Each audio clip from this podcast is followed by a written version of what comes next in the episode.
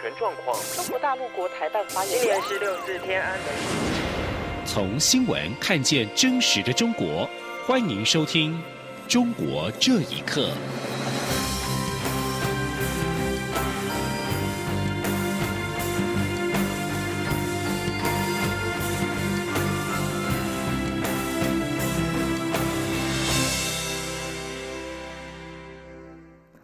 各位好，欢迎收听《中国这一刻》。中国教育部今天宣布，将暂停今年大陆各地各学层、各学历层级毕业生赴台湾升学就读，但是已经在台就读者可依意愿选择在台继续升学。陆委会今天对此表示，陆方未与我方协商就片面暂停，罔顾陆生权益，陆委会要表达遗憾。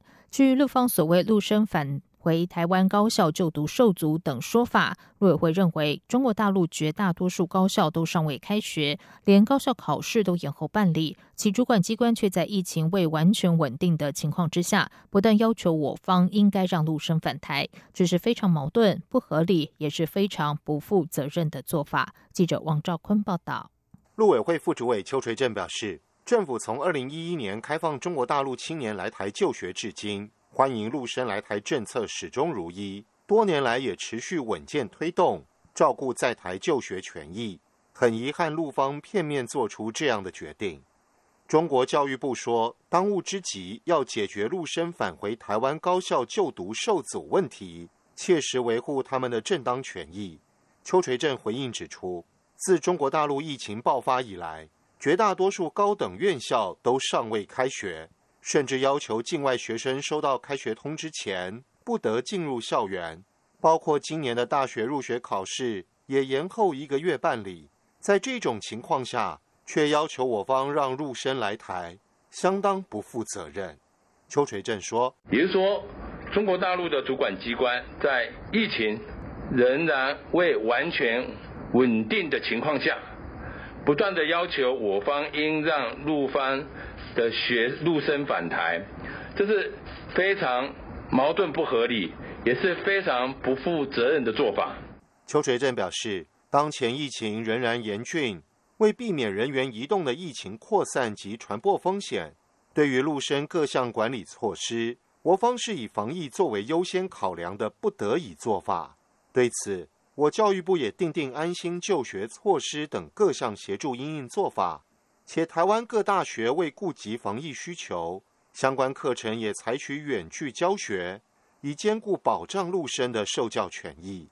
邱垂正指出，台湾共有八千多位陆生，但有七千多位在中国大陆，目前在台继续就读则有八百多位。至于武汉解除封城后的滞留民众接返问题，邱垂正表示，仍要密切观察武汉解封后相关情况。并在以往执行接返任务的经验与基础上，持续与陆方沟通。至于需要接返的滞留民众，大概还有七百多人。中央广播电台记者王兆坤台北采访报道。教育部今天傍晚表示，对于中国大陆片面宣布暂停今年陆生赴台就读，深表遗憾。教育部未来仍然将会持续以营造陆生友善学习环境为目标，欢迎中国大陆青年学生前来学习。武汉市在八号正式解除封城，恢复对外交通。在清晨就出现了大批的车潮，准备离开武汉。武汉的居民表示，虽然已经解封，但是只有持绿码、健康码的人才能够自由活动。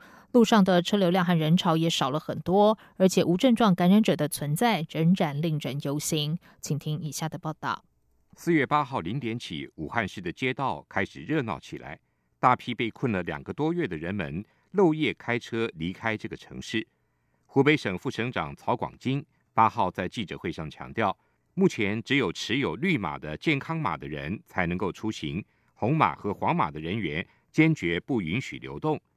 不愿透露姓名的武汉居民宋先生接受自由亚洲电台访问时表示，针对各居民社区的管制还在持续，进出要有工作单位的上班证明或者通行证。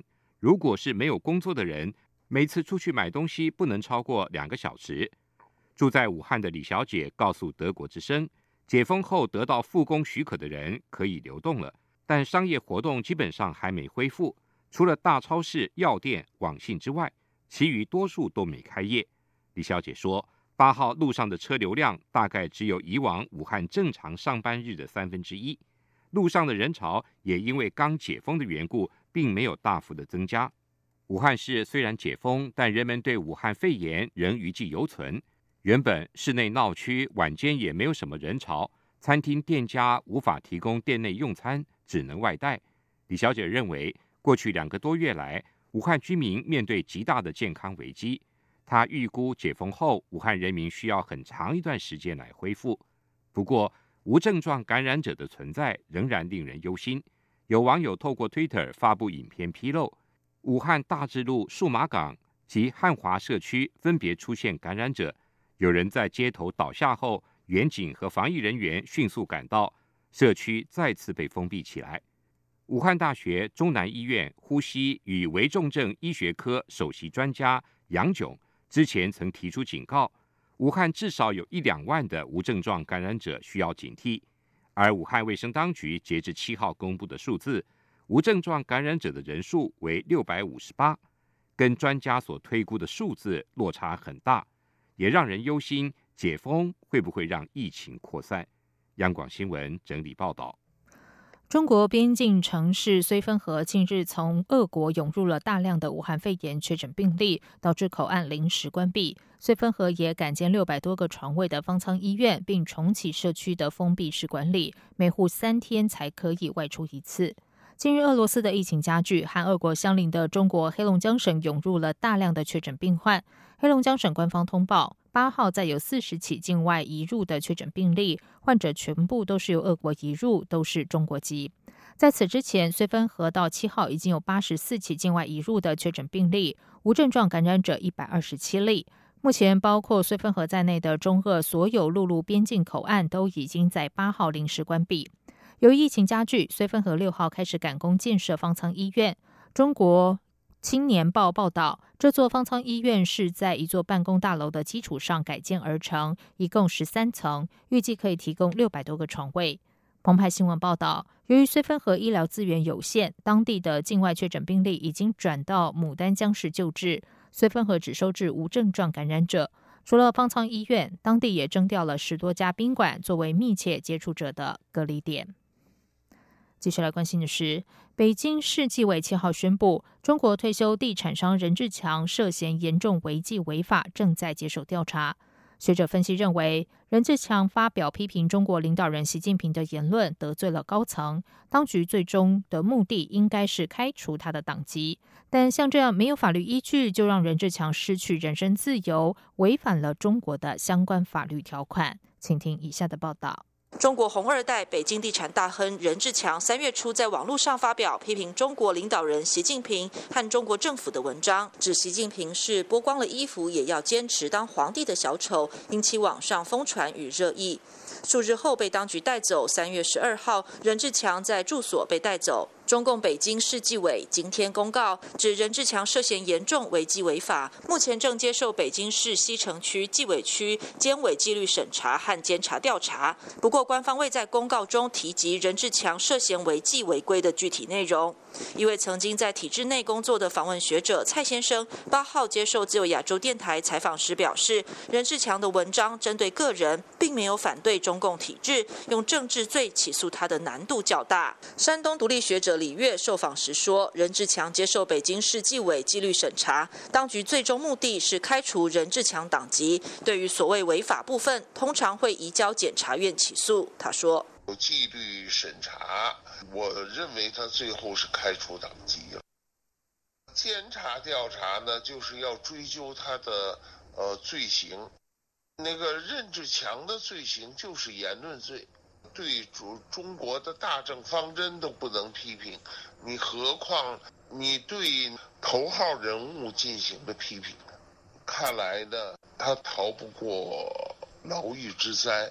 曾撰文批评中国共产党以公款养党的各贵州大学经济学系教授杨绍正，前年八月被校方停放工资及开除。杨绍正受访时说，任志强遭到中共北京市纪检部门拘禁，明显违反了中国的相关法律条款。他说：“这个法律要与现行宪法不相违背，你才具有正当性，才具有合法性，否则。”中国共产党的任何的组织没有法律依据的让任志强、失去人身自由，那这都是对现行宪法的有组织的侵犯。任志强在中国以敢言著称。二零一六年二月十九号，央视在习近平视察时打出“央视信党，绝对忠诚”的标语后，任志强便发文批评媒体有了信，人民就被抛弃到被遗忘的角落了，引起轩然大波。同年五月，便被留党察看一年处分。以上新闻由央广整理报道。从上周中国在美上市公司瑞幸咖啡被美国股市做空机构浑水公司揭发财务造假，股价大跌之后，同样在美上市的中国线上影音平台爱奇艺也被另一家做空机构狼群公司揭发大规模财务造假。分析认为，对于中国在美上市公司的监管方面一直存在漏洞，除非美国制定专门针对中国公司的法案，否则难以实现对中国公司的实际监管。请听以下的报道。新浪财经报道，根据狼群公司七号发布的报告显示，爱奇艺二零一八年在美国上市之后，二零一九年的收入被夸大八十到一百三十亿元人民币，虚增百分之二十七到百分之四十四，用户数虚增百分之四十二到百分之六十。同时指控审计师和投资者作假，协助爱奇艺虚增费用。报告还指出，爱奇艺成立快十年，但从来没有真正的盈利。爱奇艺在八号发布声明，否认了所有指控，并表示会保留法律追诉权。爱奇艺曾经被比喻为中国版的 Netflix。中国的瑞幸咖啡在被爆出伪造的人民币二十二亿业绩之前，则大有挑战星巴克之势。这两家中国代表性公司被揭发大规模的财务造假，再次引起中国在美国上市公司财务真实性的质疑。狼群公司创始人丹大卫在接受美国彭博社访问时表示，他研究过十多家中国公司的情况，财务造假的现象在中国与美国上市中非常普遍。美国证监会、美国的上市公司会计监察委员会等机构长期以来一直要求获得中国在美上市公司的财务资料，但中国政府以保护国家机密和安全的目的为由，拒绝这些调查。美国国会多年来也一直有议员不断的强调监管在美上市的中国公司，并推出了多项法案，但到目前都没有进展。毕业于中国清华大学的时政分析人士秦鹏认为，除非美国制定专门针对中国公司的法案，否则难以实现对中国公司的实际监管。但这样的法案很难通过。他说：“考量有可能也是个不愿意针对。”呃，中国的就是说，针对某一个国家制造一套单独的这套法律体系，或者是执法机制，这些这种法案相关的那套主导力量，又是华尔街本身，你让他自己去监管自己，他肯定也不干。秦鹏认为，现在有浑水、狼群这样的公司作为协力厂商调查，给了市场希望，但这并没有解决根本的问题。因为一旦风头过去，还会有中国公司趋之若鹜，继续步上瑞幸和爱奇艺的后尘。央广新闻整理报道：中国在武汉肺炎疫情趋缓之后，积极的向全球各地派遣了医疗人员和物资，希望塑造正面形象。但这个做法却在非洲的尼日和奈及利亚踢到铁板。德国之声报道，一批医务人员十号抵达了尼日，协助疫情，获得当地高官的热烈欢迎。但此举却引发尼日最大的医生工会的愤怒反击，批评此举根本就是打击医护的士气，以及贬低他们在抗疫上的牺牲。尼日医学协会五号谴责了这项计划，他们认为许多当地医护正在这个非洲人口最多的国家恶劣的条件之下对抗疾病。政府这种做法是在抹杀他们的努力，也是给当地医疗人员难堪。但当地政府官员坚持，中国团队将会帮助当地政府提供处理疫情的良好建议。同样的状况也发生在奈及利亚。日前，中国铁建医疗队八号携带医疗物资抵达奈及利亚首都。不过，奈及利亚医疗协会主席日前发表声明指出，他们感到极度沮丧和失望。奈及利亚根本不需要中国医疗队过来。以上中国这一刻，谢谢收听。这里是中央广播电台台湾之音。